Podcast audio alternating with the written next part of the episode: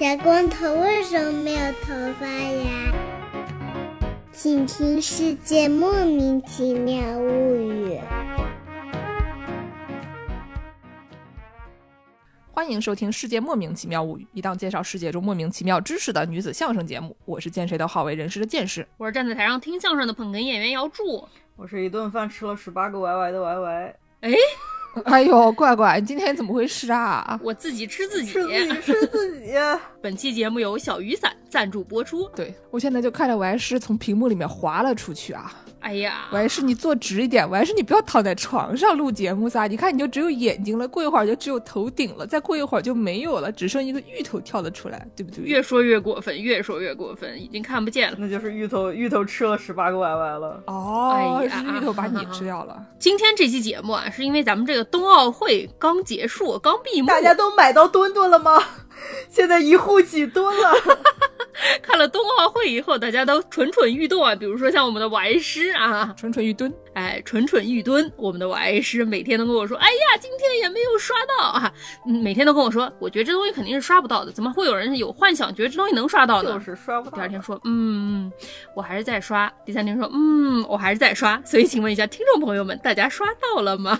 给王师捐一点。各位朋友，如果家里有很多墩墩的话呢，可以给王师捐一些墩墩啊，哎尤其是什么样子的墩墩，王师最想要呢？嗯，都行。你说一个特别想要的呢？嗯，我想要一个滑单版的墩墩。哎呀，哦，哎，说到滑单板，我还是为什么想要滑单板的墩墩呢？哎，我不知道大家有没有这样的症状啊？看了这个东京奥林匹克之后，你就看着这个特刺激那个项目，对吧？特别那种从大高台上面哗哗哗往下跳啊，然后想说这能有那么难吗？哎，我不知道为什么有的朋友会有这样的想法啊，想说这能有这么难吗？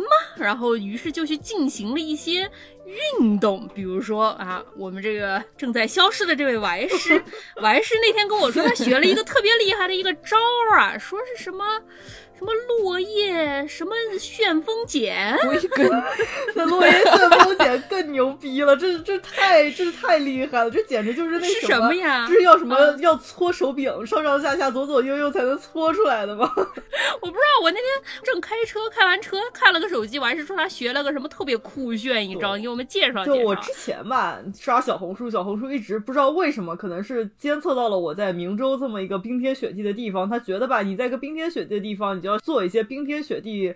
呃，里面才会有的运动，就比方说什么滑雪啊，对吧？哎，这个，然后呢，这个不知道为什么，就小红书可能就觉得吧，我可能就是一个适合滑雪的人啊、呃或者是我可能是一个看上去就会被忽悠着去滑雪的人，然后他就给我推荐了很多滑雪的小视频，什么教学视频，王师心思就开始活络了。是。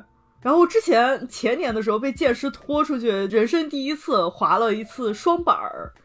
我当时就觉得吧，双板太快了，不适合我这种老年人。就是我感觉，就是老年人下去这个速度受不了，心脏受不了，心脏就要跳出来了。但是滑雪听上去就很有意思，那我就要找点感觉不那么刺激的活动。我就看上了单板儿，不是单板要屁股朝下滑呀，不是背对着路滑呀。单板不是更快吗？那个倒也不一定更快，但它更吓人。对啊，不是，那你是就是你要滑的溜了，你才能这种啊，就是前后一会儿屁股朝下，一会儿屁股朝上的滑，对吧？不是一会儿屁股朝下，一会儿朝上，这不是在滚吗？我想问一下。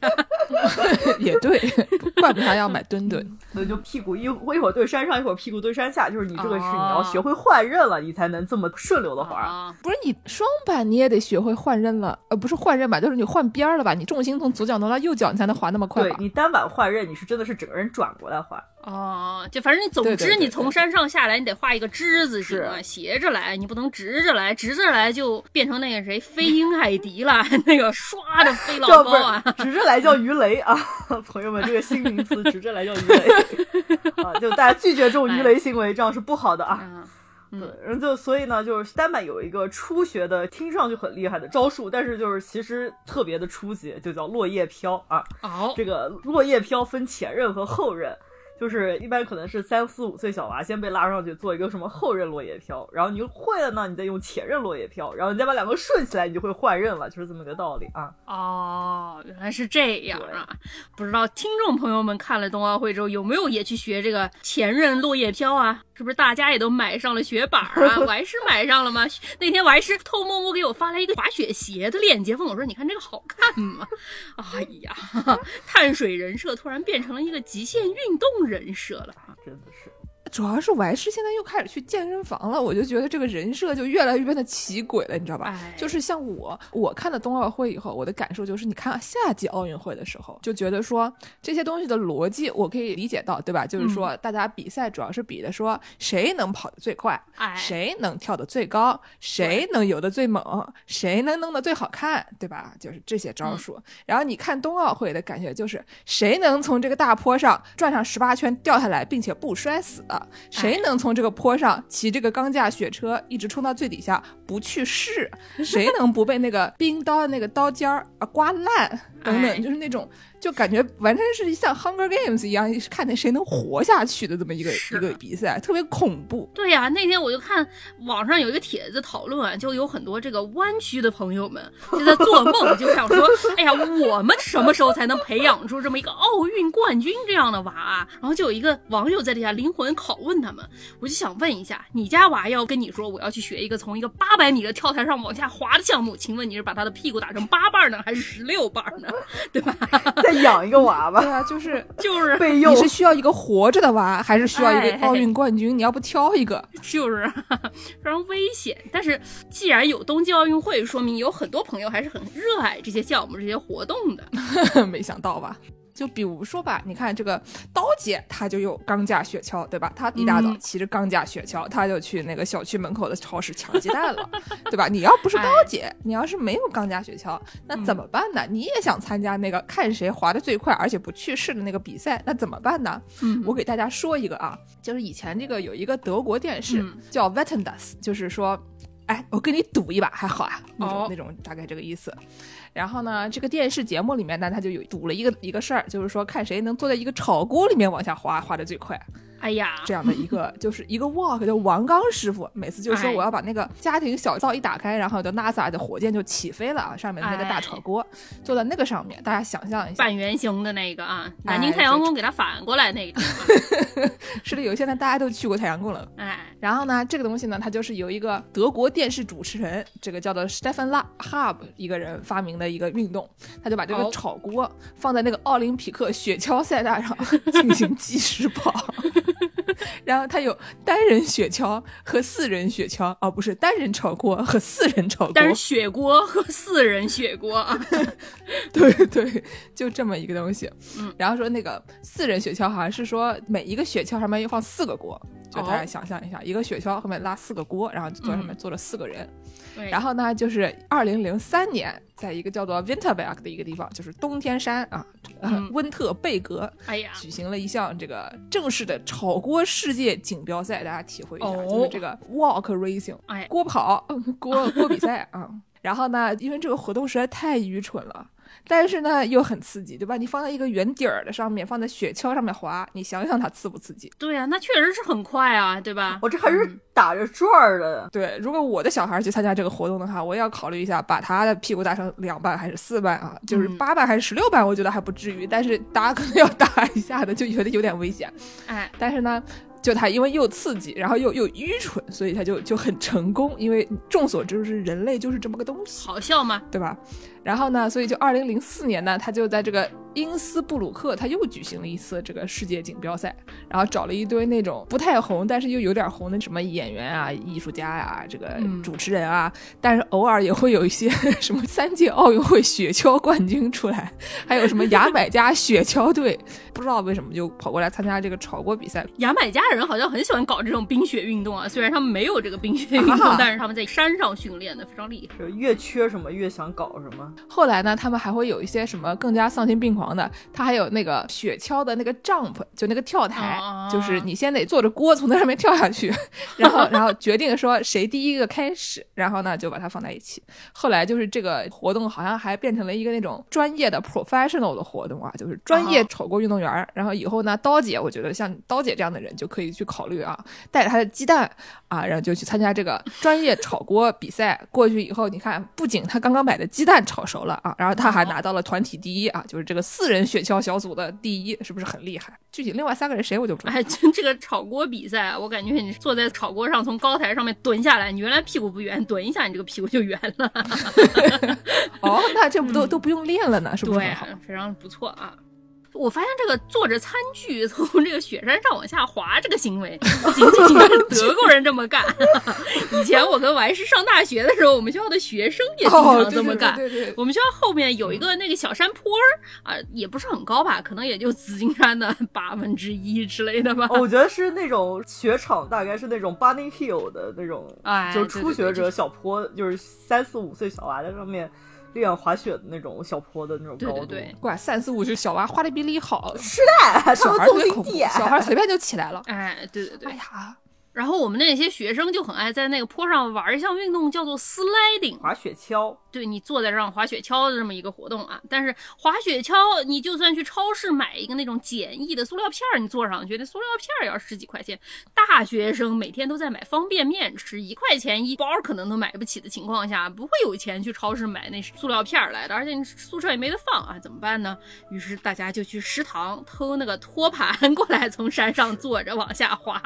然后呢，食堂是一个那种自助餐吧，我记得之前在节目里介绍过，我们同学美玲啊，偷香蕉的时候都得把香蕉藏在屁股口袋里，才不会被管理员发现。于是就会有小娃想要把这个托盘偷出来，各种奇形怪状，什么藏在书包里，有人藏在背上，有人藏在衣服底下什么的，反正就各种各样的奇形怪状。大家都觉得，嗯，我很成功的把这个东西偷出来，并没有得到餐厅经理的注意啊。哎，结果到了三月份的时候，餐厅经理就会在门上贴个条，说：“哎，你们差不多了，血已经花的七七八八了，托盘好还回来了。哎，每到冬天我都会少掉 三分之一的托盘，至少。呃，对，然后关键是就来点，你看那个托盘，就上面那种就是边上就那种蹭的破破烂烂的，就知道他去年的冬天里面经历了什么。对我不仅见过有单人坐托盘，还有双人坐在一个托盘上。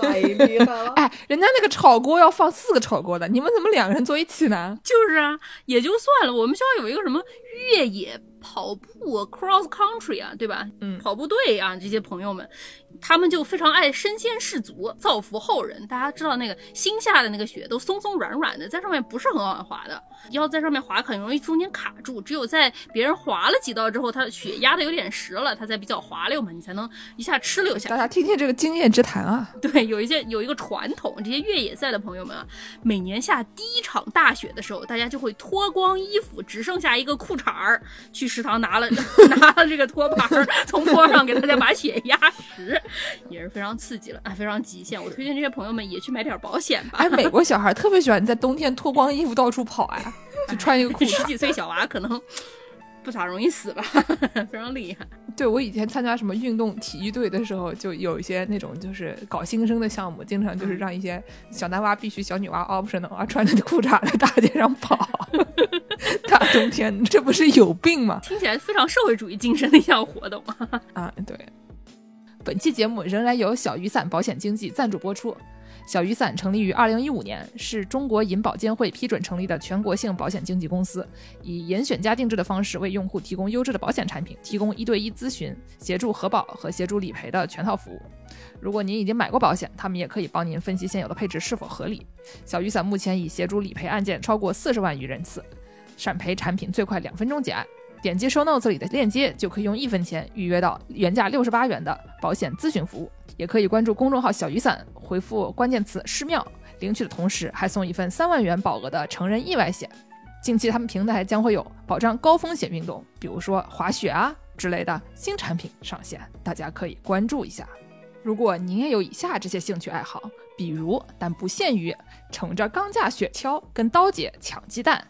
坐着炒菜锅在奥林匹克雪橇赛道上进行火箭发射，带着熨斗在悬崖峭壁上表演烫衣服的温馨，穿着飞鼠装在天空中翱翔等等，还是请考虑购买一些保险。你好，我好，大家好。好，我们说完这个滑雪，它是一项极限运动。如果您不爱滑雪的话，除了这个冬季的这些项目，我们再给大家介绍一些别的有点离奇的这些极限项目。首先，我给大家介绍一个叫做极限熨烫。Extreme Iron，简称 EI 啊。就烫衣服。对，这个东西网传啊，是一名英国人发明的啊。这个英国人呢，他小舅子吧，这是他的 brother-in-law，我们就算是他的小舅子吧。然后说他这个小舅子是一个非常讲究的人啊，他这个小舅子就算出去露营，也会带上这个烫衣板和电熨斗，带他的衣服烫烫展，第二天再露营。我就想问一下，你擦哪边啊？哦，他可能带的不是电熨板，他带的可能是那种就是带一块贴，然后放到火上面烧，给他烧红了以后，一烫管一个洞。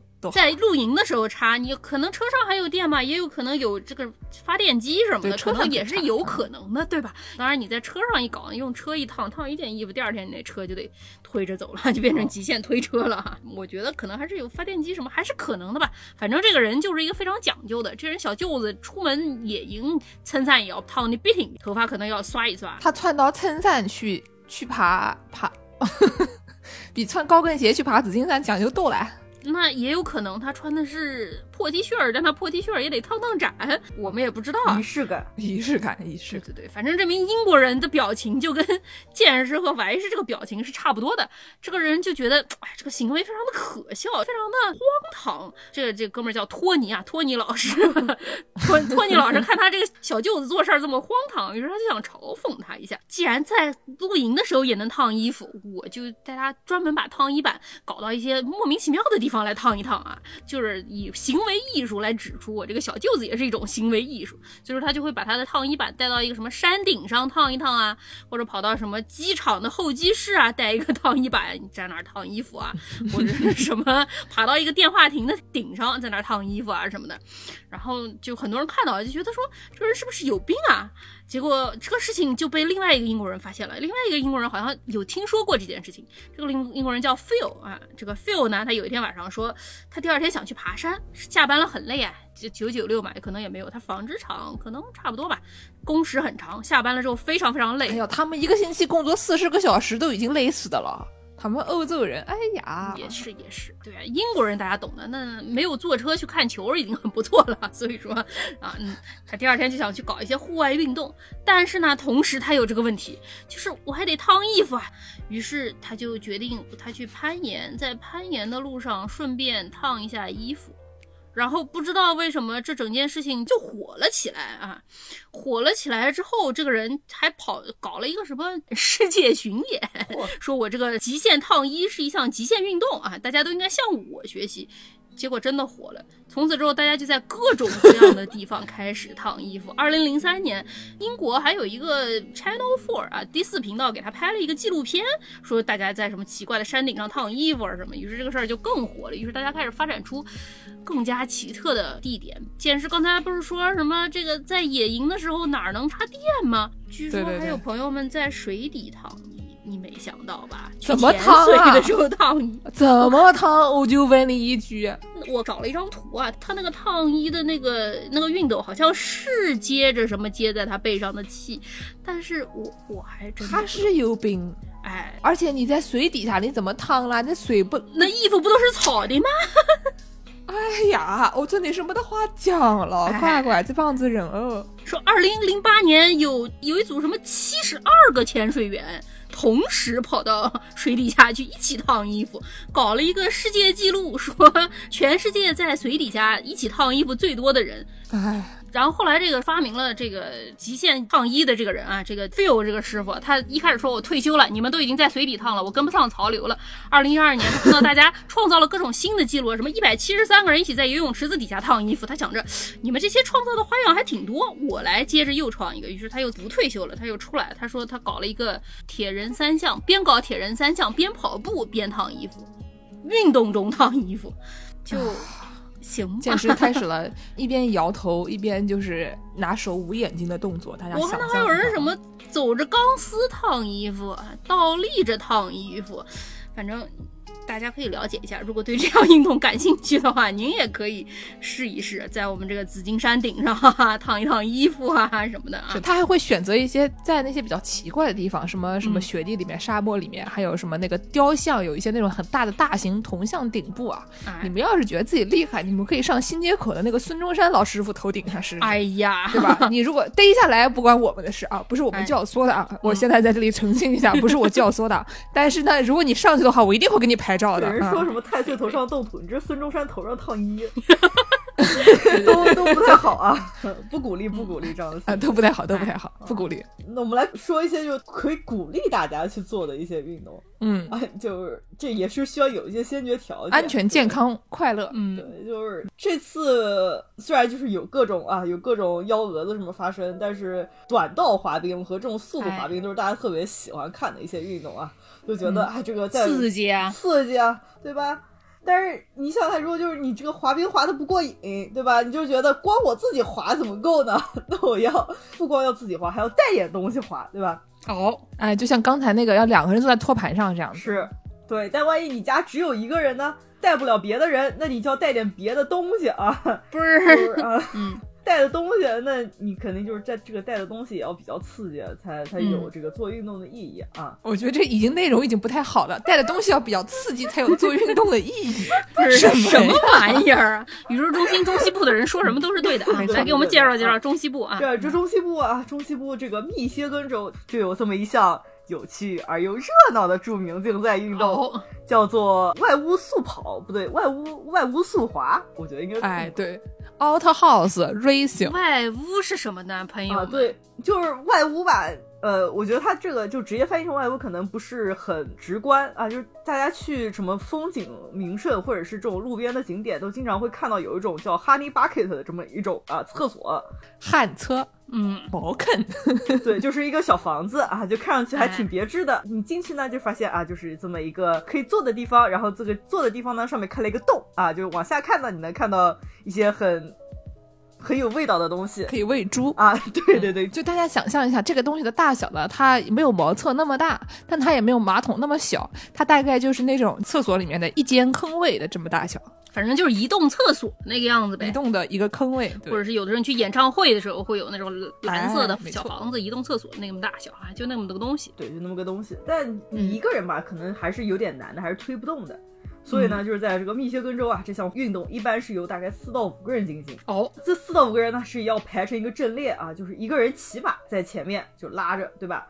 然后另外四个人啊，就一边分两个，然后就是在侧着推啊，或者是拉，或者是拖动啊，就进行了这么一个推着移动厕所在这个马路上速滑的这么一个活动。对他们经常会在这个厕所的两边呢加两个那种把手，然后你就好推了，是就是他的后面一个人推，但不然他很多地方就是不太好上手。像抬轿子一样。对对对对，对，有点像抬轿子。不是，我想问一下啊，这个厕所里面没人吧？你可以坐在里面，它里面可可能会坐一个人。有人也可以，没人也可以，对吧？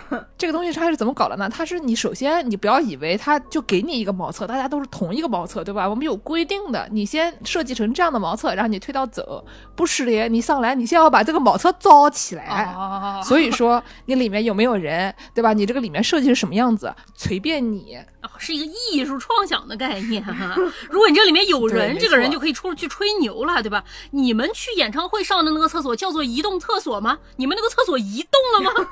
我上的这个你们看看，才是真正的移动厕所，对吧？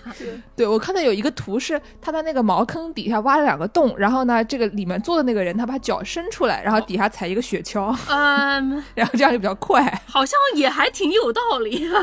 对，就刚才介师也说了，就是这个厕所吧，就是你不光要推它，你还要之前你还要先设计这玩意儿，嗯所以呢，就每年这个比赛吧，还会有一些主题。哦，嗯，厕所啊，就是推到了终点，你要放在那边，可以让全镇人民参与投票，就是投选啊他们最喜欢的厕所。别的地方嗑南瓜，你那儿选厕所，是，对。但是这个比赛的时候呢，对吧？你设计一个厕所，你说我是设计一个什么太空厕所，然后它就是一个它就是个气球，然后你就说不对，我们在太空，它厕所就是这个样子的，然后你就拎了一个气球滑，那不是最快吗哎？这个就没得什么意思。所以呢，它就是在这个设计里面啊有一些基本的要求，说这个这个 auto house 里面呢，它必须得有啊马桶座、嗯，卫生纸卷儿。哦，然后还得有这个滑雪板，就这个板板呢，一般你可以架在上面，你可以就是以各种各样的方法，反正你得带着板儿推着它走，你不能就是像扛轿子一样扛着它跑，所以它得有板儿。然后呢，这个厕纸啊也必须得有的。这个时候我们要提醒大家一下，你看，就是各位就是在中国的朋友们，你们看看你们这个外面的厕所没得纸是怎么回事？哎，就是装点儿纸噻，你看人家还这个推到走的，对吧？都不是用来扫的，里面都有厕纸。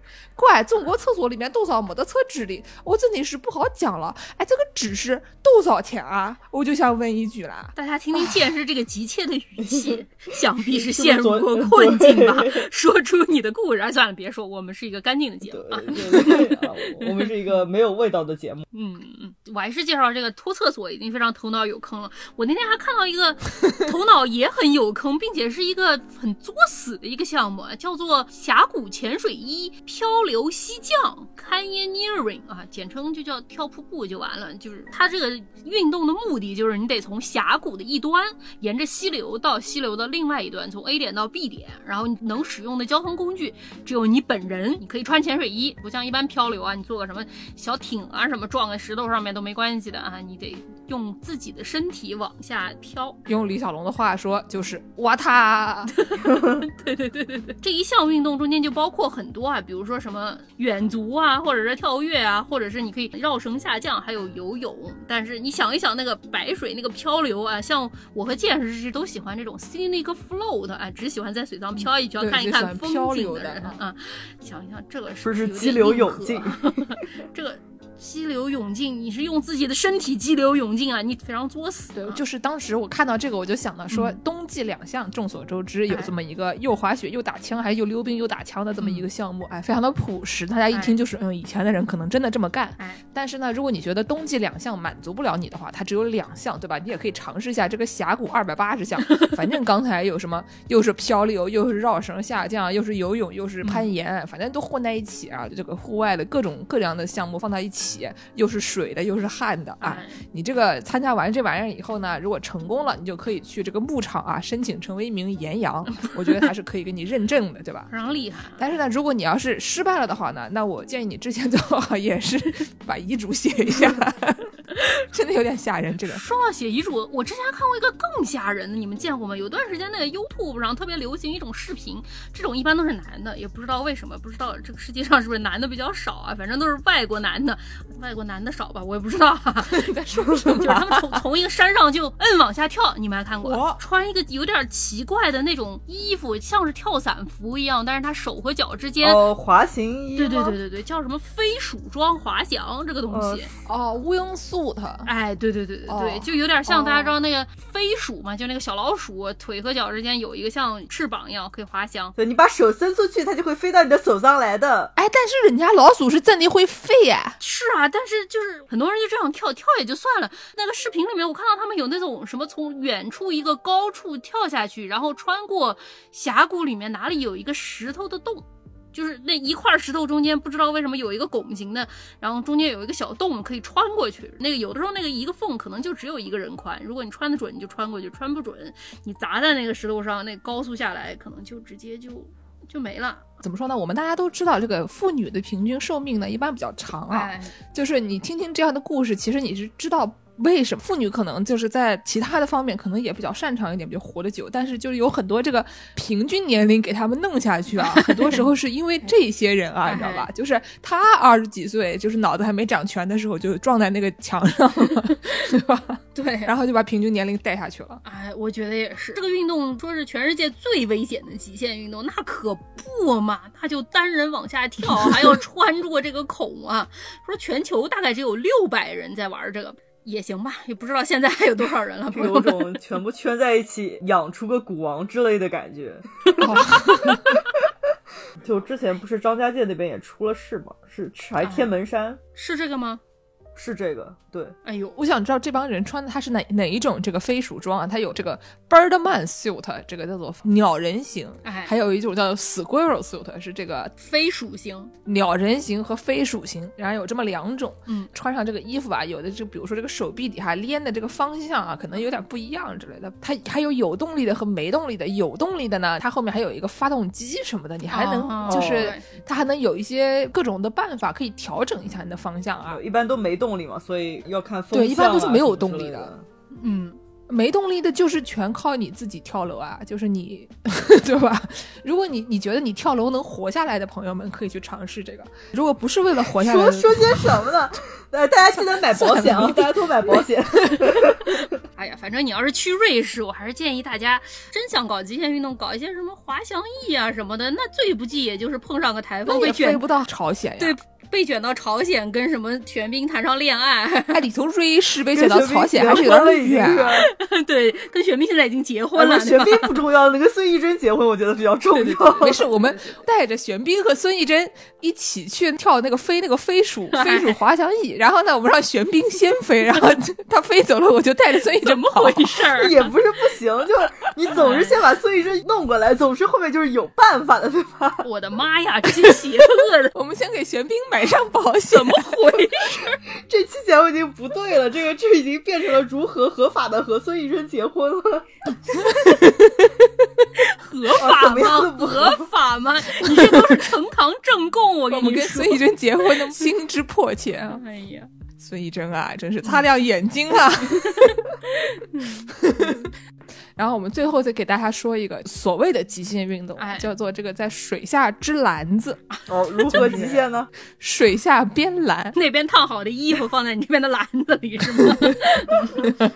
假水三件套。为什么要研究这个水下编篮呢？嗯其实它就是说，比如说你你完全可以是说成一个什么什么红毛猩猩研究学啊这样的一个，就是听起来非常的专业，但是好像又怎么说呢，能使用的人不太多的这么一个东西。然后呢，红毛猩猩嘛，你还可以说是对吧？这天底下真的有红毛猩猩，它真的要被研究。那水下编篮子，它为什么要编篮子呢？没有人知道，所以就大家经常会把这个说成是一种就是学校里面那些没有用的课程啊，比如说像见识教授的某些课程啊，什么文学史啊 这些东西啊。啊，学习脱裤子放屁之类的 课程，哎，对对对对，差不多这种感觉，就是说你上大学都学了什么呀？如果我说我啥都没学啊，那我就说我在学习了在水下编篮子，哎大家就懂了啊。就是说这些课程呢，虽然很有意思，但是没有卵用啊，嗯这么一个概念，就是非常一个新自由主义的这么一个一个想法，就对吧？你那么整天就想着要有有用，就没得什么太大的意思。嗯然后呢，就是什么上个世纪五十年代就有这样的事情了，就是以前有一个叫做《美国集邮家》的一个杂志里面提到了，说阿拉斯加有一个村里面的爱斯基摩人，嗯，就他们就用那个芦苇，哎那，个芦苇织篮子，但那个芦苇呢，它要要放到那个水里面，它才能比较软，好像。嗯所以就是他们要把这个手和篮子都浸在水里面，才能制作这个篮子。所以是真的有水下编篮的这么一个哦项目的，就有点像你吹唢呐的时候要把那个芦苇哨片儿给它弄软了，你才能吹一样，哦差不多这个概念。当然我是吹塑料的，所以我也不知道，我就听说好像是要做一做啊，这么哦这么一个东西。反正芦苇哨片是很难的，各位朋友们，如果能吹出芦苇哨片来的话，来教教我们吧。只要教教你，我们是不会的。对对，我们不 只会教教你教教你就好了。他妈的！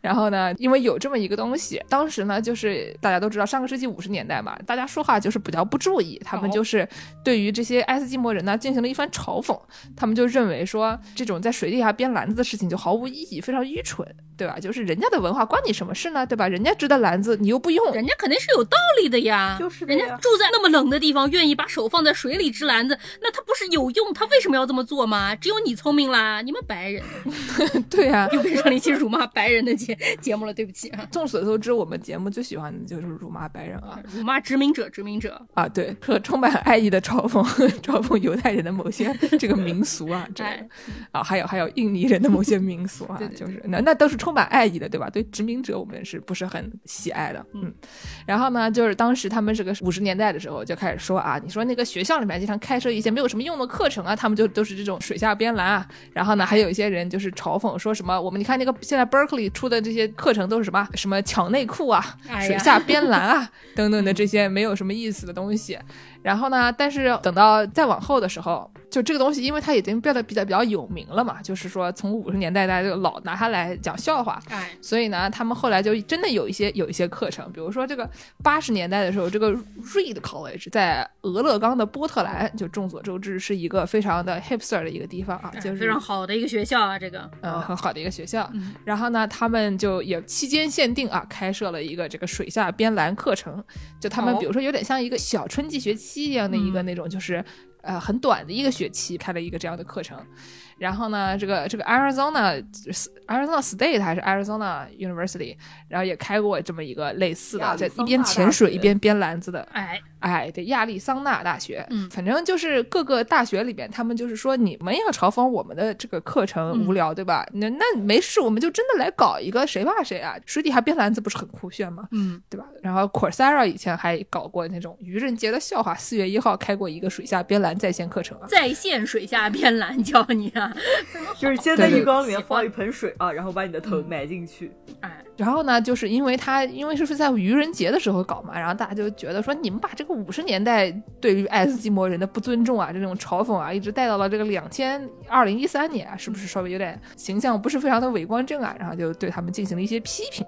后来他们还进行了道歉，说他们这个啊的确不是很尊重土著文化。哎，总之呢，最近这些年来，大家对于这些行为啊比较上纲上线，所以就。我觉得就是你成为了一个 meme 以后呢，笑笑也就笑笑对啊，，因为你很难说你是在嘲讽谁，对吧？你不能说你是在嘲讽爱斯基摩人。你是可以在嘲讽从五十年代到八十年代以来三十年间的这些傻子们啊。对呀、就就是呀，很难讲啊嗯，很难讲。对对对，对，所以呢，这个水下编篮子呢，跟以上的那些就是之前要写好遗嘱的那些行为相比呢，还是一个非常安全的、哎非常这个快乐的这么一个行为。你可以就只把手手伸到水里面编一个篮子，你也可以一边潜水一边编篮子。总之呢，至少你能编出篮子，不像你在这个水底下一边潜水一边烫衣服，我是怀疑你烫不出来衣服的。你看爱斯基摩人跟你们上面这帮的人一比，还是比较聪慧的，对吧？人家至少能做出一些相对合理的事情来。做出产品来，错哈。那众所周知，我们节目是一个学术炒冷饭的节目。然而，大家有没有想到的是，有一天炒冷饭的节目还可以炒自己的冷饭的冷饭啊！下面呢，我们就炒一些冷饭，给大家介绍一些我们以前介绍过的一些别的稀奇古怪的极限运动啊。大家呢，可能大部分的朋友们没有听过，哎，有的小部分朋友们可能听过，那你就假装没听过，你就再听一遍。这就是越要总集篇的概念啊，就是你再给你放一遍，你也不知道到底是真的 之前的片花儿，还是是之前节目就剪过来的，对吧？那大家鉴赏一下啊，嗯啊，给大家来聊一聊奥运相关的奇妙知识。但是呢，我们节目作为一个老不正经的节目呢，一定不能从这个正经的角度啊，给大家介绍一下这个马上下面出场的球星都有哪些啊，这样的行为啊，这个不符合我们节目的宗旨。而且奥运这个东西，咱们在这个电视上看它，觉得它都是很正经的，对吧？你从小看这个中央五套转播啊，但其实它一定全都靠谱吗？对吧？就可以看看说这个奥运它本来当年它有什么丧心病狂的行为，比如说奥运会的这个项目啊是一直在改变的。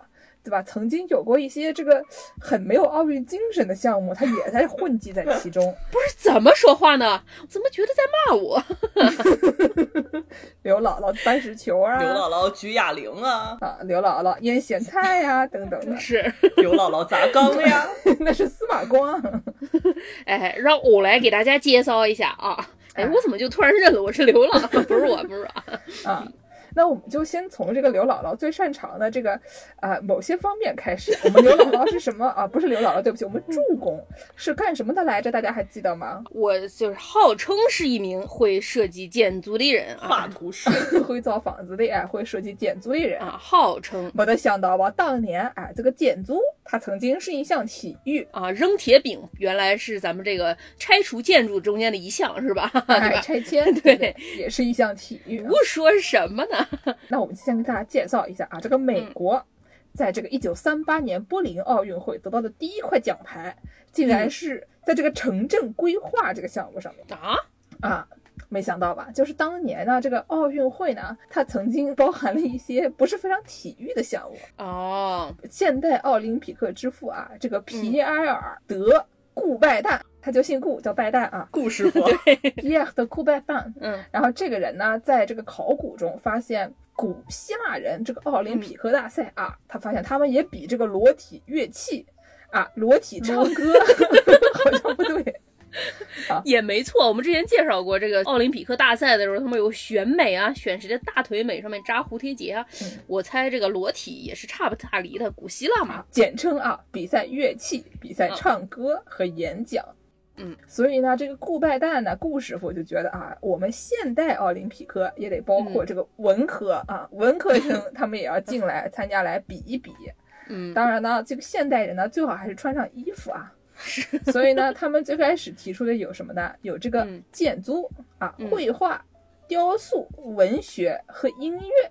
五门，哎，非常离奇啊！这个一九一二年到一九四八年之间奥运会的这个艺术竞技啊，就包括上面这些，比如说这个城市规划呀、建筑设计啊、嗯文学啊，整个大项的文学里面还嗯包括了什么诗歌、剧作、叙事诗，嗯还有音乐，音乐里面包括了什么声乐、器乐作曲、交响乐作曲。嗯然后这个画画呢，包括了绘画、单彩画、水彩画，还有邮票和海报设计，还有这个平面设计。这是要考艺考呀！啊，还有雕塑，我刚刚就跟我们的这个平面设计师薯条女士，我就跟她讲说，哎，当年你要是出生在一九四八年以前，说不定你也有机会得一个奥林匹克大奖啊，得一个金牌是，啊。但是当年可能中国还没有参加，所以这个国籍方面有一点小小的欠缺啊。也可能是当不了的。等会儿我们来说一下是为什么。嗯，加入这些艺术项目以后的第一届呢，一九一二年斯德哥尔摩奥运会，大家参加完了以后都得了斯德哥尔摩综合征啊。啊，一个非常适合建筑师加入的一届奥运会。对啊，要求这个艺术家们呢必须发展这个化学科精神。我今天讲话怎么有点苏不可音啊？不知道为什么，见识吧因。为要德智体美劳全面发展。嗯啊把自己的专业和体育联系在一起。然后呢，就说这个瑞士的有两个建筑师啊，搞了一个现代体育场区域规划项目，获得了冠军。啊，就是把这个体育呢和这个建筑搞到一对起。这也是个套娃的概念啊。哎，对对是对，哎，对，但是呢，这个同样的一个概念啊，套在这个嗯一九三八年柏林纳粹奥运会这上面，哎，这个城市规划金牌得主呢，就变成了德国的两个，好像是兄弟俩维亚纳马和这个瓦特马，然后这两个人呢设计的这个柏林奥林匹克体育馆。这个东西呢，啊，虽然我们刀夫老师曾经去那里非常开心的和他一个合了影啊非，常可爱。但是这个东西，嗯因为它是一个怎么说呢，纳粹时期的这种有一点过于爱国主义的一种建筑物啊，感觉嗯还是有一点可疑的啊。而且在柏林奥运会上得这个奖啊，一点也没有内幕啊，我们相 一信点儿那对吧黑幕都没有，对 对不对？哎，但是这个建筑方面啊，毕竟建筑师嘛，我们大家都知道比较穷苦啊。但是建筑还是很不错的。我就住在斯德哥尔摩啊，对，有一个这个芬兰人啊，这个嗯芬兰人的名字、真对不起，我实在是不会念啊 n i b a l e n 什么什么的一个大哥啊，这个人呢，他得了这个城镇规划的铜牌。嗯，啊，但是呢，他其实同时还兼职，因为这个做建筑没有什么钱嘛，他还兼 职做这个跳水比赛运动员。从，斯德哥尔摩出来了啊了，，从斯德哥尔摩就出来参加了一九三六年和一九四八年的这个奥运会跳水比赛。啊，但是不幸的是，他没有获得奖牌，只得了一个芬兰城市规划的铜牌。嗯然后呢，他们同样也是芬兰啊，芬兰这个嗯帆船队还有一个建筑师，嗯，这个是一个好像一个比较有名的建筑师的这个给他打下手的一个小哥。哦，然后呢，因为打下手不挣什么钱嘛，所以他就想说，哎呀，不如我去划一划帆船，补贴一下家用啊。这个小哥说：“我给著名的建筑师打下手，我不交钱已经很不错了。咦，斯德哥尔摩怎么又在向我招手了？哎，对，哎，充分说明建筑师这行啊啊，真的不如转行。对，我这两天在这个西海岸见到了很多曾经是建筑师的人，他们无一例外现在都是码农了。向我们为他们喝彩，哎，我怎么又觉得我好像突如其来受到了攻击？我感觉助攻马上快了，快了，争取往这个用零和一啊打出一套《仙剑奇侠传》这个方向发展啊。我这得耗多少同性恋呀我？后来这种文科项目在奥运会上不就没有了吗？啊，对，是因为这个刚开始的时候，奥运会它所谓的奥运精神，它是只让业余选手参加奥运会的，它这个比赛都不是专业选手的比赛，所以说很多职业球赛联盟的选手在当时都是不被允许参加奥运会的。所以说，在这个有文科比赛的时候，虽说建筑设计和这个城市设计类似的专业，它都是一种斯德哥尔摩专业，但是你随手拉一个完全没有任何训练的人、业余的人来参加，还是有一定难度的。所以就有很多专业的建筑师、专业的设计师来参加这些文科比赛啊，就像我们薯条女士一样，这种专业的设计师试图来参加这个比赛，于是就被这个奥委会给阻止了。所以说最后一九四八年的时候就把这个文科项目全都给废掉了，都不让比赛了。后来一九九零年之后呢，也就彻底废除了。现在大家都知道，这个奥运会的运动员们啊，都是非常专业的，都是从小训练的。但是文科项目也没有恢复啊，那是为什么呢？还不是因为咱们这些文科生啊，都只能搬去斯德哥尔摩啊。啊，根本搬不去斯德哥尔摩，那地方房租还挺贵的，是不是？啊，是。哎，刚才我们讲的这些，他连体育都算不上的这些行为啊，这些行径啊，竟然也能参加奥运会啊！建筑设计管人叫行径，是不是有点过分？哎呦，然后呢，下面我给大家介绍一些仍然是非常可疑的，虽然他们是体育了，但仍然是非常可疑的一些行为啊。比如说呢，在一九零零年巴黎奥运会里面，有一个叫做杀活鸽子的这么一个项目，不是射击，就射击鸽子射击。嗯。但是这个射击呢，它的靶它不是一个靶，它也不是会飞的一个那种机械的靶，它是活鸽子。这个行为呢，它只在一九零零年这个巴黎奥运会出现过一次，因为它实在是太可疑了啊。这个比赛呢，就是在一个短暂的时间里面，可能比如说三分钟啊之类的，说你能杀尽可能多的鸽子这样的一种行为。不是，这也太过分了吧？哎，对，他就是你先放一堆和平鸽出去，然后让你一个一个的射击，看你能打下来多少只。赢的这个人呢，金牌得主呢，他杀了二十一只鸽子哇，啊，还是很多的啊。然后呢，整个比赛呢，一起死了大概有三百只左右的这个鸽子。哎呦，这个鸽子呢，而且你被枪打中了以后呢，感觉不知道是不是这还能吃吧？我就想知道，这可能也不是很好吃了，对吧？也不吃它，这是对它的不尊重。哦，不对，也可能是可以吃的，毕竟这个鸽子在英国算是一种 game，对，野味派对吧？他们也是打来的，所以也也许可以。和松鼠在一起，一起煮一煮，哎呦，也也许也可以。突然变成了黑暗料理节目。嗯，我觉得他们应该是不吃的，所以就让人觉得这个行为吧，还好他们只搞了一次啊。后来还好，这个一九二零年左右啊，他们就发明了那个火把的那种射击，所以说就不需要浪费这个鸽子了，也可以达到这个目的。嗯，但是说到这里呢，我们就顺便炒一下这个冷饭啊，因为欧洲贵族他们就是真的很喜欢这种行为，对吧？这个所谓的 game，、什么叫 game 呢？就是他们把这个射击这个小动物作为一种游戏。是。对吧？然后比如说呢，这个欧洲贵族有一个奇葩的运动项目啊，我们刀夫老师介绍过的这个萨克森选帝侯强力王，嗯。腓特烈奥古斯特，大家还记得吗？腓特烈奥古斯特·施达克，就那个强力王，特别壮的那个大哥，嗯，他特别喜欢这个抛狐狸。哎呀，这期节目如果大家没有听过的话，赶紧去听一下，哈像十个腓特烈还是什么的，就跟你们结婚的啊。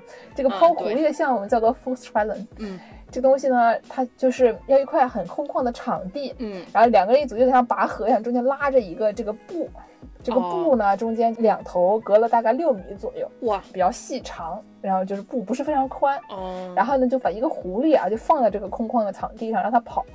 然后等到这个狐狸呢，一不小心踩上了个这个布，哎呀，完蛋了。然后两个人呢，就拉紧这个布的两头，就咚一拉，把这个狐狸弹射到空中，弹的最高的就可以赢得比赛，狐狸做错了什么呀？就对吧？哎呀，然后呢，这个弹的最高的呢，有的人甚至能弹出七点五米高的高度，两层楼以上了，哎呦，啊嗯非常厉害。据说这个强力王在这个抛狐狸方面也非常有建树。具体的，我记得刀夫老师介绍过啊，嗯说他组织了一场这个抛动物比赛，里面死了哦很多的小动物，大家还记得吗？不记得了，来给我们复习一下。不记得，大家赶紧回去重听啊！在这里，我们给大家介绍一下，嗯，有六百四十七只狐狸，嚯，他一个人扔的不是他一个人扔的，因为他组织了一个比赛嘛。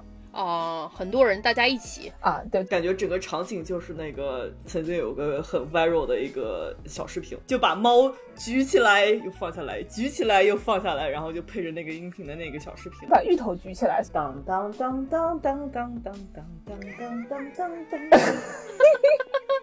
芋头叫了，芋头不开心了，你赶紧把芋头放回去吧。芋头马上要进行一些，要开始打人了啊！马上要进行什么行为呢？刚才我们讲了啊，六百四十七只狐狸，五百三十三只野兔，三十四只獾和二十一只野猫。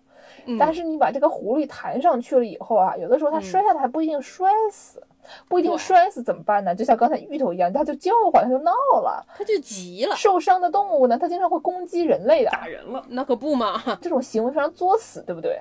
就嗯有的时候他们还会扔狼，然后呢，就扔了这个什么狼啊、野猫啊，又不小心降落在你身上，直接就开始对你进行食用。把你头咬掉。对呀、所以呢，这个受伤的动物啊，经常会攻击人类。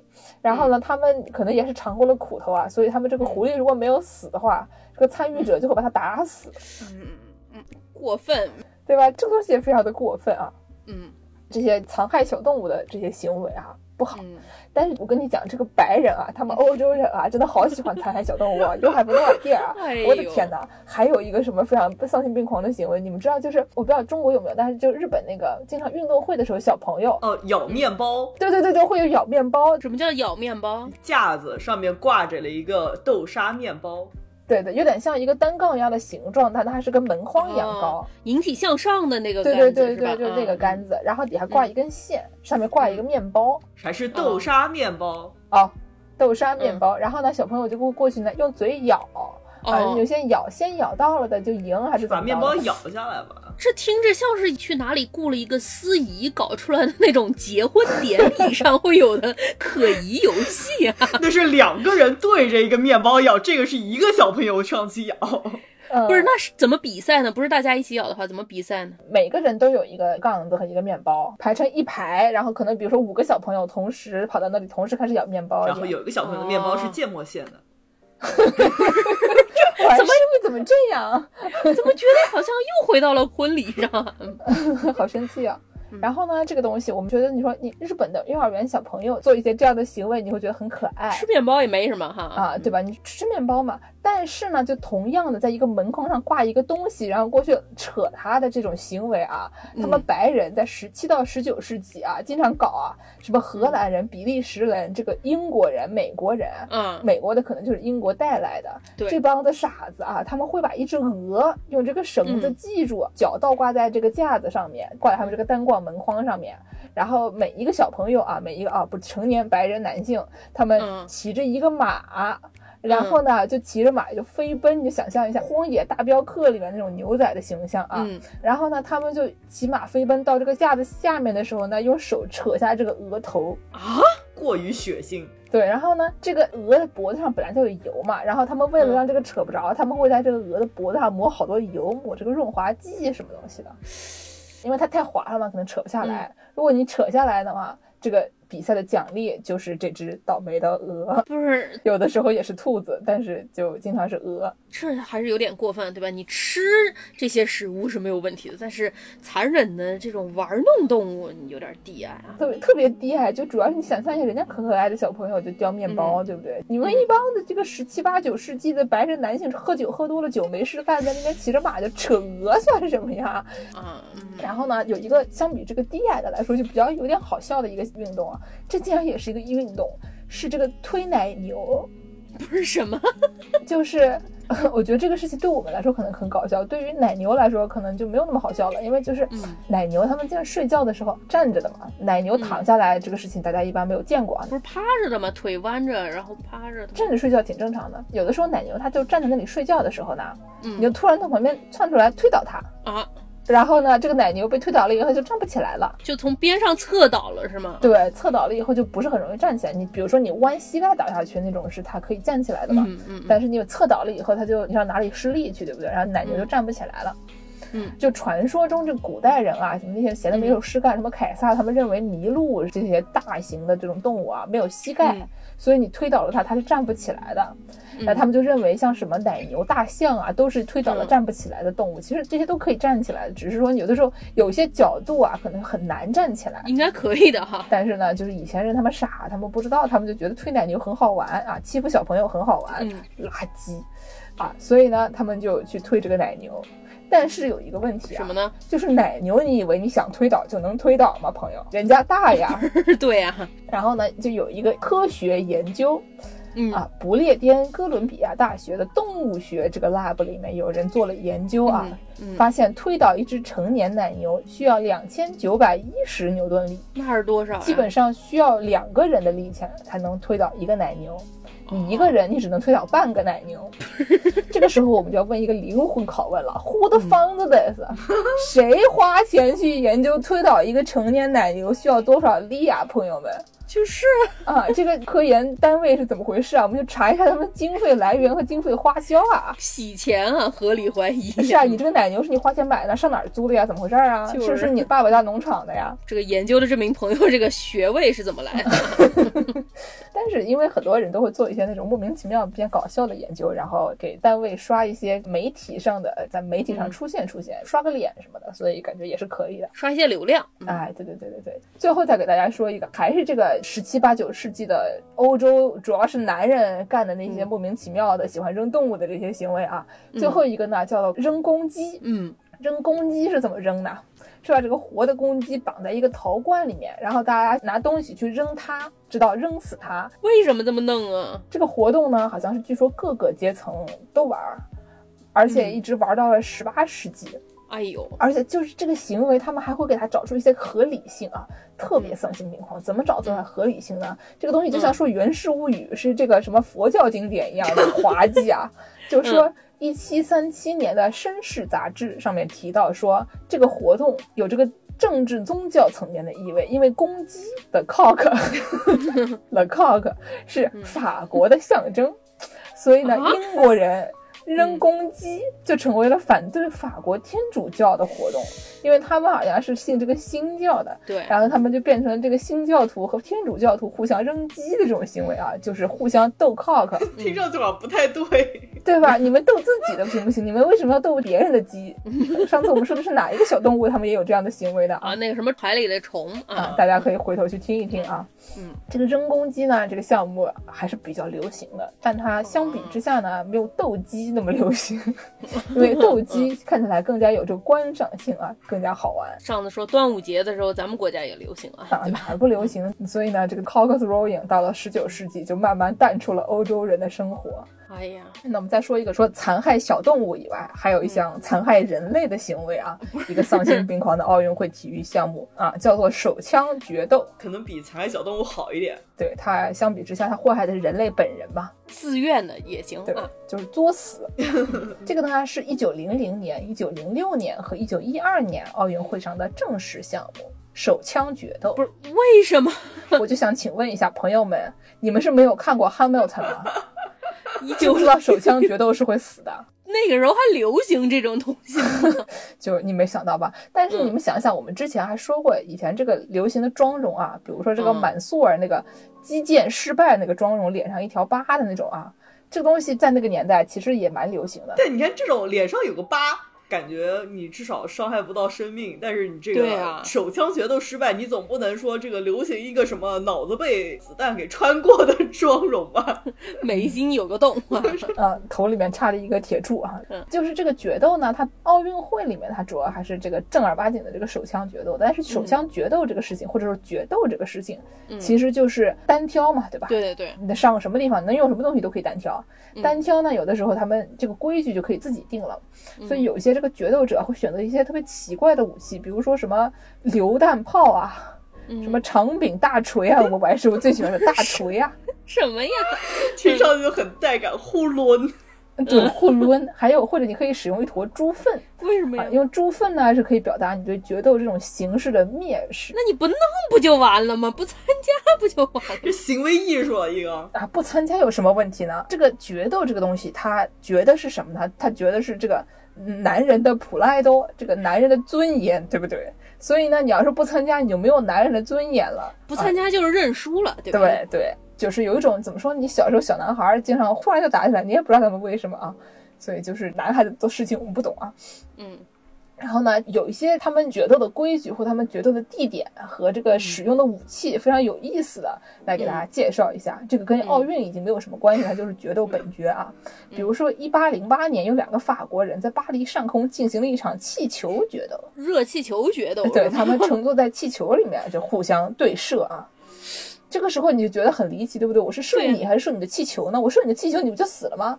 这个事情多容易啊！那么大一个 target，掉下去不就完事儿了吗？是啊，就非常奇怪，而且最后有一个决斗者就被射中了，然后他还带了一个副手，然后他们俩都死了，嗯，就非常尴尬。但是还有一个比较搞笑的呢，是这个嗯俾斯麦，大家知道吧？这个俾斯麦就是这个，也是在那期腓特烈节目里面经常出现的啊，就是有了现在德国多亏俾斯麦。这哥们儿呢，曾经挑战过一个医生，叫做鲁道夫·费尔绍。哦，他们俩本来准备决斗，结果这个医生呢，他因为是一个医生，他选择的武器非常具有职业特点，他选择的是两只香肠，不是，他又不是厨子，他为什么是香肠呀？其中有一只被接种了霍乱孤菌。化学武器、生物武器，对我怀疑他都不是拿香肠捅人家，他是我拿来两个香肠，你吃吧，你挑一个。对，往你嘴里塞啊！听说你们德国人爱吃香肠，往你嘴里就送，配点酸菜对啊对？俾斯麦当即取消了决斗，场面一度非常尴尬啊还不如扔狐狸呢，我觉得就是这，还是别扔狐狸。在皮特曼眼里可能还不如扔狐狸嗯嗯，啊。那我们说完这些曾经是奥运项目或者跟奥运项目有一丝儿关联的啊这些项目呢，我们再给大家介绍一些不是奥运项目，但是如果你用我们节目这种猎奇的态度，你也可以试图啊把它当成一个奥运项目来参与的一些行为。对对对对，我下面说的这个猎奇项目呢，嗯是滚奶酪大会，非常有名啊。叫做 Cooper's Hill Cheese Rolling and Wake。胃 这个 cheese rolling 呢，嗯就滚奶酪嘛。这个 Cooper's Hill 是你一定要在这个山上滚，不能在别的山上滚。啊，为什么呢？这个山啊，它陡，这山在哪儿啊？在这个英国啊。嗯，这个呢，我在网上一搜啊，滚奶酪大会 Cooper's Hill，搜出来的一条知乎有一篇文章，标题叫做“参赛前要跟梁静茹要勇气”，我觉得非常好笑啊，我就朗读一下。这个为什么在参赛前要跟梁静茹要勇气呢？我先给大家介绍一下这个参赛形式啊，你怎么参加这个比赛？它有一个两百亚儿的长的一个坡，大概一百八十多米长的一个山坡，啊，然后呢，你有一个圆柱形的巨型奶酪，嗯，大概这个奶酪有多大呢？多大呀？有八磅，就是快四公斤吧。嗯然后它有二十二厘米直径，嗯，二十二厘米就也不小，然后有八厘米厚，是一个很大的一个东西。是有点像那种木块做的擀面板儿，有点像那种大的哈。对，或者你就想象一下，你比如说两个人头那么大吧，挺大的一个。啊，这个呢，先把它滚下山坡，先让它滚个几秒钟。然后就有一堆大概可能二十个人吧，二十名不畏艰险的勇士，就从这个山坡上他往下冲，谁先抢到奶酪谁赢。但是这个奶酪人家是靠重力下去吧，他人家比你早滚几秒钟，你不是想追就能追得上的，嗯所以呢就非常吓人。嗯最吓人的是什么呢？就是这个 Cooper's Hill。你以为这个山坡它是一个那种三十度的平坦的小坡，嗯它滚得比你快，然后你就疯狂跑，说不定有朝一日还能追上。哎，没想到呀，这个山它有七十度啊，四舍五入它就是个直角啊。不是七十度也太过分了吧！对，七十度，七十度。我的天哪！最开始啊是大概七十度，后面呢嗯慢慢的降到可能五十度左右，然后又咣一下往下掉。那会不会然后就飞了起来，抛物线出了？不是你以为五十度是朝上的吗？就是不管怎么说，它就是一个特别陡的坡。你在那上面你嗯往下跑，你不摔断个胳膊，摔断个腿，这个嗯事情难度是比较大的。嗯而且呢，就是刚才我们说这个奶酪它特别大，这个奶酪叫做 The Wheels of Double Gloucester，、嗯，它一轮奶酪叫一个 wheel。像一个车轮胎一样。车轱辘，嗯，这个东西呢，刚才我们讲了有八磅吧，四公斤吧，二十二厘米直径，八厘米厚，在当地法律里，它其实这种东西可以被归类为导弹。为什么呀？我们中文里面说导弹，大家都觉得是个金属物体啊，对吧？是一种武器啊，专门的军事武器。对，但是这个英语里面说那个 missile 那玩意儿，嗯它只要是高速运行的，不管是你嗯用手还是用机械武器啊，强行向目标推进的这种高速运行的物体，它都是导弹。哦，所以这个东西在当地法律里面，它四舍五入它就是一个导弹啊。你追导弹，你追得上吗？对不对？它能滚多快呢？这个奶酪啊，它滚到最后的时候，因为它有重力嘛，所以越滚越快。加速度啊，加速度嗯，它滚到最后的时候呢，可以达到一百一十二公里每小时啊，四舍五入，在我们中国的高速路上算超速啊，那肯定。那警察能把它拦下来吗？这是一个好问题。就马上就听那个警察的车就在后面那个哇哇哇追过来了，说你超速开个罚单啊。嗯，但是呢，这个东西其实它不是很容易追，因为它跑得太快了。那、底下虽然有一道这个栏杆，但但是你滚到那个栅栏上呢，可能人也会受伤。是所以呢，这个跑步的这个人啊，在追他们这些人，他们在这个跑到底的时候，如果他们还站着的，没有不是滚下去的话，如果他们站着的话啊，会有一些这个橄榄球运动员将其拦住。他们专门雇了一批橄榄球运动员，大家都知道美国的这些橄榄球运动员的形象啊，穿的很泡泡的那种，对穿着泡泡袖，嗯对，穿的可可爱的泡泡袖，身上都是这个海绵，互相撞来撞去。橄榄球运动员呢，他们有很多这个缓冲力吧，有缓冲的这么一些经验，跟人撞的一些职业经验。对，就社会主义八大员儿来说，橄榄球运动员就是缓冲。撞人员儿。对啊，非常有专业经验，所以他们就会把他们挡住啊，防止这些人撞上围栏以后撞傻了。嗯，之前有一位参与者啊，就总结这个 Cooper's Hill Cheese Rolling 说呢，他是二十名年轻人从二百米高的悬崖上追着奶酪往下滚，滚到谷底以后被护理人员缠起来，包一包送往医院。的这么一项行为，铲起来可还行？就是他说什么 scoop them out，就是拿个小勺子给他们蒯到一起，因为已经摔烂了。拿个铲子给挖起来啊！底下就那些医护人员都站一排，救护车就站旁边，就等着你们摔烂了，然后给你铲回去。指着受伤去的，对呀、都是喝多了以后才去不。受伤等于没参加啊。那么这个时候啊，就指着下面这个问题了：有没有人追着追着追死了？有没有呢？嗯，从来没有人在追奶酪比赛中丧生啊。真的吗？但是有这样的都市传说。说明他们安全做得很好。好什么呀？好好 我觉得可能只是比较耐打吧，这些人。对我感觉就是你肯定会受伤，但是这可能不是危及生命。碰巧有一个比较严重的事故呢，它虽然是一个很严重的事故，但是没有想到的是，它跟这个追奶酪本人啊这个行为其实没有太大的关系。是这个一九八二年啊，有四名大人和四名儿童。在围观这个追奶酪比赛的时候，当时突然下雨了，嗯，然后下雨了以后，突然雷电交加，然后这八个人呢，他就被闪电击中了。嚯，就你追奶酪，他受伤的原因竟然是被闪电击中，而且这帮子人心大到什么程度啊？雨停了以后啊，他们把这些人拐起来啊，包了包，送去了这个医务室，以后又继续比赛了，有没有心啊？英国人民感觉非常的厉害。啊！而其中有一名被闪电击中的男子啊，男孩子，十年以后成为了男子啊，继续参加比赛。你们猜他获得了什么奖项？获得了什么奖项？光荣的获得了大腿骨折奖项。这个比赛有什么奖项呀？这比赛其实最多就是你能获得那个奶酪，就是你如果追上了奶酪，哦奶酪就是你的了，图什么呀？是不是最初就是地主家的奶酪掉下去了，跟贫农说你们去追，追上了就归你啊？我觉得很有可能啊。嗯，在这个之后呢，刚才我们说一九八二年被闪电击中了以后呢，嗯还有一次这个奶酪追逐大混乱，踩踏了，这是踩踏事件啊，一九九零年造成了大约二十二人受伤，其中包括一名这个五十九岁的祖母。她的受伤原因呢，不是因为她去追奶酪，而是因为滚下去的奶酪把她撞倒了。哎呀，被导弹击中了，对这是。对，然后呢，这个一九九零年这是二十二个人受伤，在一九九七年呢又搞了一次啊，其中有三十七人受伤，越来越多了，是怎么回事？其中包括七名观众。那一年呢，就有一名获得这个优胜的老将，他其实那年已经是连续第二年获得这个优胜了。他在那一年呢摔断了他的左臂，嗯前几年他获得上一次优胜的时候呢摔断了右臂，啊，他有没有获得右臂骨折奖项？对他都不仅获得了两块奶酪，还获得两个骨折奖项哎。呦，但是这个一九九七年啊，那一年只有他一个人获胜，为什么呢？大家猜一猜，还记得上次烧雪人吗？为什么呀？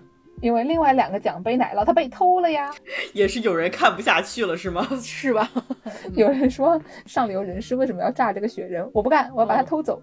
然后可能是某个医生吧，干的说这个事情给我们添了太多活了，我不干，我把你们奶酪偷走。不是，所以说他这个奶酪一般扔几个呀？每次？应该是所有人抢一个，然后有顺序，只是奖杯最后只剩下一个了，因为另外两个被偷走。哦，那说不定这个地方这些骨科医生们啊，都技术精湛，嗯临床经验十足，谁知道呢？以后德国骨科都别看了，就去看英国骨科就可以了。可以的。那这个时候呢，我们顺便让助攻给我们介绍一个类似的这呃个作饼啊，作饼是什么呀？太空球比赛，这个太空球比赛有一点算是基于先是介绍这个滚奶酪大会的。这个奶酪大会不是非常危险吗？大家徒脚，你就腿着从坡上往下跑，很容易受伤啊，而且。大家很容易撞在一起啊，撞在一起还会产生踩踏事件啊。为了避免踩踏事件，新西兰的朋友们发明了一样东西，叫做太空球。大家有没有在那种游乐园里面见过那种在水上那种一个大的透明的球，里面人可以在里面，然后水上漂？对，在水上飘着，然后就有点像一个小仓鼠一样，可以在水上把那个球踩着走啊。啊，就是有一名歌手，这个 Wednesday Campanella 的主唱啊，他在一个音乐节的时候，把自己灌到了这样一个太空球里面。嗯，他们当时是一个在海边的活动，然后听众们嘛就推着他啊，就推，要把他推进了海里。本来以为他会滚回来，结果他越飘越远了。结果大家之后再游过去把他捞回来啊，场面一度非常紧张。是是，那种在水里面的一般都是单层的，他们发明了这种太空球，就是双层的。它号称它有一点稍微减震的这么一个效果吧，所以你人就在这么一个大球里，就可以从坡上往下滚。滚下去之后呢，他就说我们这个就比之前这个滚奶酪要安全的多啊，因为你有这个缓冲啊，而且也不会撞在一起啊。然后这就也是一项运动啊，在新西兰。但是呢，这个东西它到全世界人民手上玩一玩，它就不见得都是安全的了。有这么一个太空球，它就落到了一名俄罗斯男子的手上。哎呀，完蛋了！听上去就很不安全。就大家都已经开始在挑战极限了。之前这个吉尼斯世界纪录上面就有说什么一名南非的朋友啊，滚得最远的滚了五百七十多米，然后说这个最快的新西兰朋友在这个球里滚了时速五十二公里，当然还好啊，比那个奶酪还是要慢一点的。这个东西可能还不能算是个导弹。这名俄罗斯的朋友硬生生跑到一个滑雪圣地去，从这个雪坡上面做了一个太空球，直接就从坡上面滑到了坡下，然后死了。啊，这个故事告诉我们两个字：活该。是。说完这些欧洲朋友们搞的这些非常野蛮的这些体育项目啊，我们给大家介绍一些稍微文明一点的嘛，意志结合的，对吧？这个奥林匹克不是说要文武结合吗？我们讲一讲这个源于我们亚洲、源于我们中国的一个项目——绣春刀。我给大家介绍一下，有一个东西叫做 chess boxing。象棋拳击比赛，象棋拳击，所以是像象棋一样的拳击吗？还是用象棋进行拳击，就是像那种桌上相扑一样？对。这是模拟比赛吗？象棋拳击就像字面上的意思，它是一边下象棋一边打拳击的一个比赛。等一下，是两拨人同时进行象棋和拳击呢，还是一个人我下了一个象棋，我就要去跟别人打一轮呢？这不就跟那个有的时候做那种体育锻炼，你先下去做一个俯卧撑，然后起来跳一下，然后再下去做一个俯卧撑，再起来跳一下，这样。hit 啊，对吧？对对对，倍儿屁，倍儿屁，对对对对对，跟那个非常的像。这是两。两个人之间的比赛，先两个人坐下来下三分钟象棋，然后休息一分钟，然后站起来打三分钟拳击，然后休息。哇，这真的是很 hit 了。对，I'm sorry，what？总共进行十一轮象棋，然后拳击，然后象棋，然后拳击，以象棋开始，以象棋结尾啊，是这么一项比赛。所以这两个人他们是不是还有什么别的版本？比如说，我们先泡温泉，然后再跳进湖里，再先泡温泉，再跳进湖里，热汤冷汤，热汤冷汤。对对对对，这个东西是哪儿来的呢？为什么我说它是一个亚洲出来的比赛呢？虽说它现在在什么德国、英国，还传到了印度。非常流行，为什么？这个东西，它是一个七九年的一个台湾导演叫郭南红导的一个香港武打片出来的一个概念。这个香港武打片，我在网上搜了半天，也不知道它的剧情是什么。它叫双马连环，好像我看这些评论的意思是说，这个武打片里面有一些。在棋盘上打斗的一些内容，但是这个片儿它被传到外国来之后，就深受外国肥宅的喜爱，然后他的英文的译名叫做《The Mystery of Chess Boxing》。如果哪位朋友不幸的和这个外国肥宅有相同的爱好，你如果不幸看过这个双马连环啊，请给我们来电来函，给我们困惑的助攻介绍一下这个片子里面它到底这个 chess boxing 是如何运作的？是先 chess 在 box，再 chess 在 box 的，还是在一个很大的棋盘上面 box 是呢？，好像它主要还是武打。看它这个剧情简介，主要还是武打，大概是一个这种为父报仇的这么一个故事。我是实在没太懂它跟这个象棋有什么关系。就就别细问了。如果哪位朋友啊跟外国肥宅有相同的爱好，请给我们来电来函。你这样说就没有朋友敢说了，对吧？后来呢，这个东西在小圈子里很火之后，chess boxing 这个概念就被另外一个法国人给画成了漫画，在他这个漫画里面发明了这么一种德智体美劳全面发展的比赛啊。他原本说的是呢，两个人先打一盘拳，然后打完拳之后再坐下来下一盘棋，但这个东西有一定的难度啊。打完了一整盘拳之后，很有可能一个人被打倒了，他站不起来了，就下不了棋了，或者眼睛被打肿了看不清楚了。打完一整盘拳之后，两个人坐那儿，在那儿宰哈，对吧？也不知道困难 你。这是跑完步了的蒸饭。这是两个蒸饭一起在那下棋啊。真是，所以说现代这个象棋拳击比赛啊，他们就把它给改良了，改良成这种象棋和拳击轮流来的这么一种形式啊。这个时候我就想问一个直击灵魂的问题：嗯您有没有想过先下棋再拳击呢？对呀、对吧？嗯，但是这个为了体现我们这些人是德智体结合的，我要同时进行这两项，左右手它能互补，才能显示我们的独特性啊！而且这样才有观赏性啊，不然光爱看打拳的人可能只看打拳，光爱看象棋的人看象棋嘛。你能转换这两种思维，文武思维转换才是真正的赢家。我胡说的，不要听我说。呀，一看就是能在那个奥林匹克得到那个建筑设计冠军的人。奥林匹克裸体演讲，可能我是第一名。说什么都胡说的，全都是胡说的。啊，这个东西它现在火的哈，它现在有国际象棋拳击比赛组织，还有什么各种各样的国际大奖赛都有的。我给大家介绍一下规则吧。你想又下棋又打拳，这个东西该怎么判输赢呢？是下棋的赢了算赢，还是打拳的赢了算赢呢？所以告诉你啊，在这十一轮比赛中间，你有哪些赢法或者输法？三局两胜，如果你在拳击比赛中间被打倒了，站不起来了，你就输了；或者在象棋比赛的任意一局里面被人将死了，那你肯定也就输了。然后他这个象棋比赛是那种限时的象棋，不知道大家知道不知道？两人一人一个钟，嗯哦，嗯嗯，每个人只能有九分钟。所以说，如果说你在这过程中你把你的九分钟用完了啊，那你也就输了。小泽，对，请回答一九八八里面这个小泽这种类型的啊。嗯，或者是你要是犯规过多了，你也可能也就输了。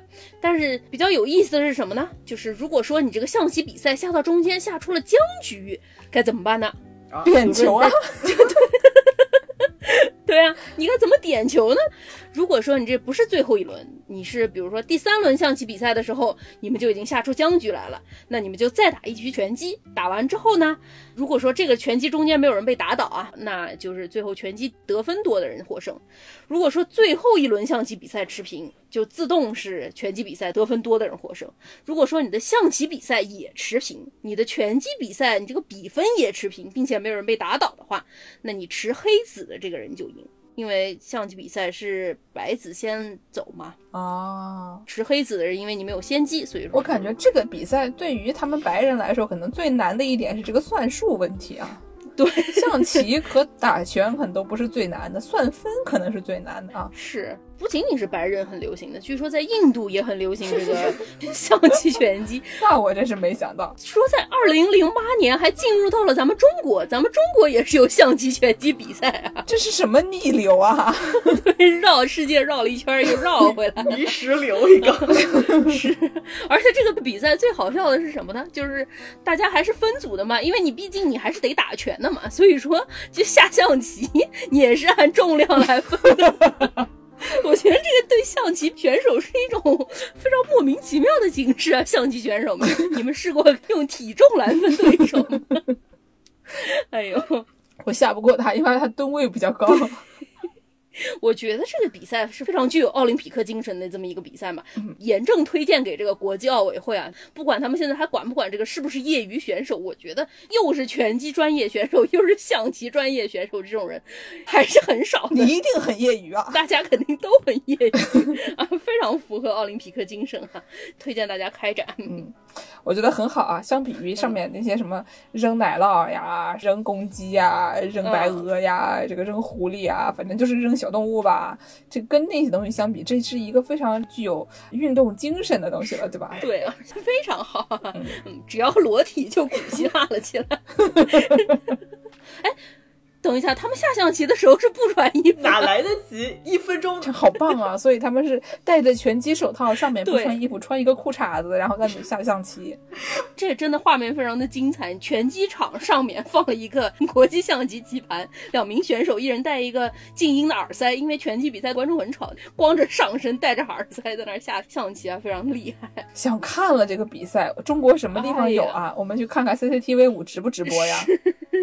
推荐给大家。嗯，是。最后擅长推荐美国人奇特 民俗的，我再给大家推荐一个美国的中西部特色。宇宙中心特色，我觉得这个其实是一方面是中西部特色，另外一方面也是一个很铁 T 的特色啊。是在美国中西部的威斯康星，啊，每年夏天会展开伐木工世界锦标赛。对吧？是不是很铁？是不是很铁？大家就说说。是 啊，虽说它是世锦赛，你点开它的官网一看，它每一届都是在美国举行的，参赛者也都是美国人。啊，世界锦标赛（括弧自称啊对啊，它从一九六几年就有了，哇，历史悠久，几乎每年都开展。大概去年因为新冠疫情没有，但今年又要开展了。今年七月二十九号到三十一号又要开展了。如果我们听众里有威斯康星的铁骑，那还能参赛吗？！）王师傅快去报名啊！威斯康星不远。那既然王师傅想要参赛，我来给王师傅介绍介绍这中间有什么样的项目。我到底要参加什么项目呢？女子项目呢，还是男子项目呢？都可以，都可以啊。他还真分。首先，因为它是伐木工世竞赛嘛，所以就有锯木头比赛啊。锯木头分为手锯和电锯两个部分啊。这个手锯，我给大家读一读他们这个世锦赛的世界纪录。嗯，女子用手锯，不用电动的锯啊，手锯锯开直径四百一十毫米的白松木，只用十一点六一秒，等等，四百毫米是四十厘米，四十厘米，快半米。对啊，将近半米的一个直径的白松木啊，我的乖乖！大家有没有锯过这个东西啊？我这个会建筑设计（括弧号称的妇女）做这个建筑模型的时候，用手锯锯过，可能大概两个指头粗的这种木棍儿吧，一个两个指头粗的木棍儿，可能锯完第二天得胳膊半夜疼醒，非常难啊。这个事情我也干过。我有一次捡了一个二手的桌子，然后那个桌子腿啊比较高，然后呢我就去借了一个锯子，然后我想说不就是把它的腿儿锯掉吗？对啊，然后我发现我错了，我锯了把那一个角儿大概能锯进去了，可能五分之一吧，我就放弃了，我就把我的四个腿儿拆下来，带到我朋友的那个死丢丢去，跟他说、这个椭圆锯麻烦一下，对，这个手锯我觉得真的是不行，手锯太可怕了。是是非常难呐。你想，一名妇女可以徒手，不是徒手啊，拿着手锯徒手可还行？四十公分直径的白松木，十一秒就锯掉了啊，十一秒啊！嗯我十一秒能锯，三下。对对，三下。我们三个在比铁大赛中顺利的失败了啊！嗯，伐木工还是办不到，男子更厉害。男子这个五百一十毫米啊，超过半米啊，这个哥们儿十点七八秒就锯开了，非常可怕哈。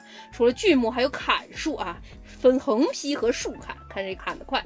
嗯然后剩下来就是一些有一点像那种电视里面泡沫塑料跑酷的那种电视竞技比赛的一些项目，比如说一个是水上采原木，水上采原木比赛是什么样呢？我给两位主播发了一个视频链接，大家看一下吧。好哇，这个很乡村啊！啊，哇塞！不是这个这个动作也太好笑了。他们是两个人啊，在一个木头上，然后有点像是那种两人三足一样，你得保持同样速度在那里踩着转，因为木头它是会飘的嘛，会动的嘛，你要保持那个平衡，然后才能让他自己两个人都不掉下去。所以两个人的步子基本上要完全一样。然后就看到两个人踩的小碎步，非常慌张的在一个木头上互相盯着对方的脚，然后一直在那里跺跺跺跺跺跺跺跺跺，等一下咣掉进去了。是竞争吗？对啊，就比如说我和剑士一起踩，然后我看他踩的那个速度，然后我突然踩的快了一点，剑士就跟不上了，然后剑士就掉下去了。基本上是吧？就是说你们俩踩的是同一根原木，这个原木从中间分两半儿，你在左边，我在右边，两个人都像 仓鼠踩球一样 往后倒饬脚，我看谁先掉下去，谁就输了。这个感觉还非常的难啊，这个太难了，真的这个如果让我和姚柱去的话，一秒掉进水啊！不是两个人的问题，你一个人能在水上踩一个原木能踩多久啊？两个人比赛踩太狠了。嗯，那我们再来看看另外一个啊，还有一个叫水上跳原木啊，刚才这个是横着站在一个原木上，这个水上跳原木是在水上有一串儿穿在一起的一节儿一节儿的原木啊，跳着它跳过去。对不对？这个东西非常变态的是它，它怎么回事呢？就是两个人啊比赛，把一堆的木头、水上的浮木穿成一个绳子，你也会左右飘、左右晃的。嗯然后呢，你先从这个一串儿浮木上跑到对面，绕着一个汽油桶转一圈儿，然后再从这一溜儿再跑回去。然后这帮子人他们就不会掉进水里。我的妈妈，要是我的话，踩第一脚就咣就掉进水里了。这帮人怎么能跑过去再跑回来的呀？这小姑娘们都太厉害了。从小练的，所以说人家是世锦赛呢，对吧？虽然只有美国人参加，但是这个水平绝对是世界一流的啊。真的很厉害啊，非常的轻松哦。我看到有一名男子掉进去了，而且很难爬上来，是因为那个爬的时候，首先你会卡在两个木头中间，而且你爬的时候那个木头很难，它一直在转嘛，你很难保持平衡，所以你一旦失去平衡了以后，可能就很难再重新获得你的平衡啊。对，就得跑得非常快。对，而且我看那些男的一个个跑的就像是世界末日一样，然后那个两个手在空中疯狂飞舞，然后还咚咚的往水里掉。我感觉这个可能还是你个子如果矮一点，就女孩儿一般都是个子稍微矮一点，重心重心稍微低一点、轻一点，嗯反而不容易掉进水里。嗯，除了这些，还有一些跟伐木工这个工作更加息息相关的这么一个项目，叫做爬原木。大家有没有见过那种伐木工砍树嘛？特别是很大的那种树，它不是一整棵树整个这样砍下来的，它是你要上去先把旁边的旁枝都给修掉，然后它的主干你是要爬到上面去，然后一节一节往下砍，这样比较安全一点。所以说你要想爬上去，你必须得身上带一根绳索，这根绳索是拦腰把这个木头给横着围起来的，然后你就拿着那根绳索，把它当做是一个带摩擦力的，就可以往上爬。我给大家看一看这个视频吧。好啊，现在我们这个面前有两个大柱子，有两个男子啊，这个美国精壮中部男子，每个男子啊，这个拿了一根大绳儿围住了这根柱子，然后脚已经踩了上去，一声哨响，爬了，哇，这个健步如飞啊，这如履平地啊，这窜的呀，哗哗哗往上爬，就跟窜天猴一样，跟二踢脚一样，一下就上去了，哇，掉下来了，旁边这个。哇塞，这个真的好厉害啊！他们就拿那个绳子在后面勾住，后面那个绳子保持它的摩擦力，所以它不会往下掉。对对对然后这个腿就直接像跑步那样就往上窜。踏上去了，就是对，然后窜到顶了以后，它就是把这个后面手一松啊，你可以控制你这个绳子的摩擦力，看你的掉的速度嘛。所以就是那种近似于自由落体的掉下来，但是又不会摔死的那个速度。嗯，底下为了怕他们摔死，还放了好几层那种厚垫子。海绵垫。对，这个东西让我想到那个叫什么自由攀岩，有的人会带着床垫去攀岩是，一边爬爬着掉下来了以后掉在自己带的床垫上，非常刺激。我觉得真正的伐木工做这些工作，这样爬树更加刺激。你想，他不仅要这样爬树，他腰后面还得带一个电锯呢。对啊，我见过一个伐木工，可能那哥们儿不知道是喝醉还是怎么回事。有一次我办公室后面有个哥们儿爬树，嚯，手上掂了一个大电锯，咣咣咣咣锯下一截来，然后那电锯也没停，他把那个电锯在空中倒了一下手，左手扔起来，右手把正在转的电锯接住一，个杂技行为，非常的惊人啊！哎，我不知道我该说什么。艺高人胆大。这个东西发到抖音上，一定会有十三点五 million 的点击量吧？我觉得这快手上肯定有。你想一下，作为一个斯德哥尔摩综合征的建筑师事务所，办公室里十五个人全部不上班了，大家一起扔下手上的活下来围观这名男子砍树，是到什么程度？太厉害了！这个伐木班儿还能报吗？我能去转行做砍木头吗？我感觉我干别的估计，我看这个可能也不行啊，咱们这十一秒聚三下的人，还是别考虑了。可惜。说回这个伐木工世锦赛，这个爬原木这个项目，它的要求是你从底儿爬到顶，然后再下来双脚触地。这一整套十八米的原木项目的记录保持者是一名俄勒冈的男子，他只用了十二点三三秒爬了十八米的柱子再滑下来。二十七米还是同一个人保持的，这个人只用了二十秒不到，十六点八七秒就爬到了二十七米的柱子顶端再滑下来，非常的厉害。这过于厉害了吧？对啊，除此之外，还有一些现在在美国有的城市里也很流行的这个扔斧头娱乐活动啊，酒吧娱乐活动。对啊，像这个一块原木做成的靶子上面扔斧头，看谁能够扔到原木正中心。除了个人赛，还有团体赛啊，有一个团体赛叫男女搭配干活不累锯木比赛。这个伐木工在英文里叫 lumberjack，嗯，叫做木人杰克。对啊，简称杰克。对，所以说他就只能说是男的。那女伐木工她该叫什么呢？她应该叫 lumber rose 吗？不是的，不叫木人罗斯，她叫 lumber Jill 木人吉尔。啊，他们都是押头韵的啊。是是是，所以说这个 Jack and Jill 就是两个人一起团体锯木头。俗话说得好，男女搭配，干活不累。对，除了这个两个人一人拿一个手锯锯同一根木头之外呢，还有拉锯大赛。拉大刀，扯大锯，对对对，老到门前看大戏，对 是双人大锯。除此之外，还有集体赛，有点像铁人三项一样，锯三项啊。木人四项。接力赛跑。对对对对对，一个人先爬十八米再下来，然后两名比赛跳原木，跳完原木，一个女的手锯木，锯完之后，另外一个男的立刻就砍树。就让我想到以前有一个音乐小游戏叫《节奏天国》，然后它在每一关最后就会有一个把所有小游戏串起来的这么一个项目。对对对对对，就是这么一个概念。所以介绍了这么多，王师傅，你觉得你可以参加哪个项目啊？我觉得，我我觉得就重在参与吧，哪个项目需要我我就去吧。我想请问一下，你觉得哪个项目需要你？嗯，我觉得扔斧头可能还是比较适合王师傅的。你这个力度、速度什么的比不过人家，也许准头可以比得上人家呢。哎呀，聊了这么多啊，我觉得这个中间可能这个难度比较大啊。相比之下，可能我只能试试看。Chess boxing，不，我觉得我可能只能试试手枪决斗，别的都太难了。奶牛我也推不动啊，白鹅我也扯不下来，狐狸扔上去掉下来直接就啃我一口啊！裸体演讲。我觉得我只能参加裸体演讲。咱俩就去比赛裸体演讲。我觉得应该这么说，听我们节目的朋友也不知道我们穿了什么，你说是吧？说不定现在就在比着呢。你怎么知道我们现在没有在比呢？是啊，以后大家要安排奥运会裸体演讲的时候啊，记得提醒我们，我们一定不会参加的，我们是正直的人啊。去了可能会被小朋友打电话报幺幺零，说这个有人猥亵啊。嗯，那给大家介绍了这么多奥运会项目，我们最后给大家放一首《运动员进行曲》，建议大家在家里练习原地踏步。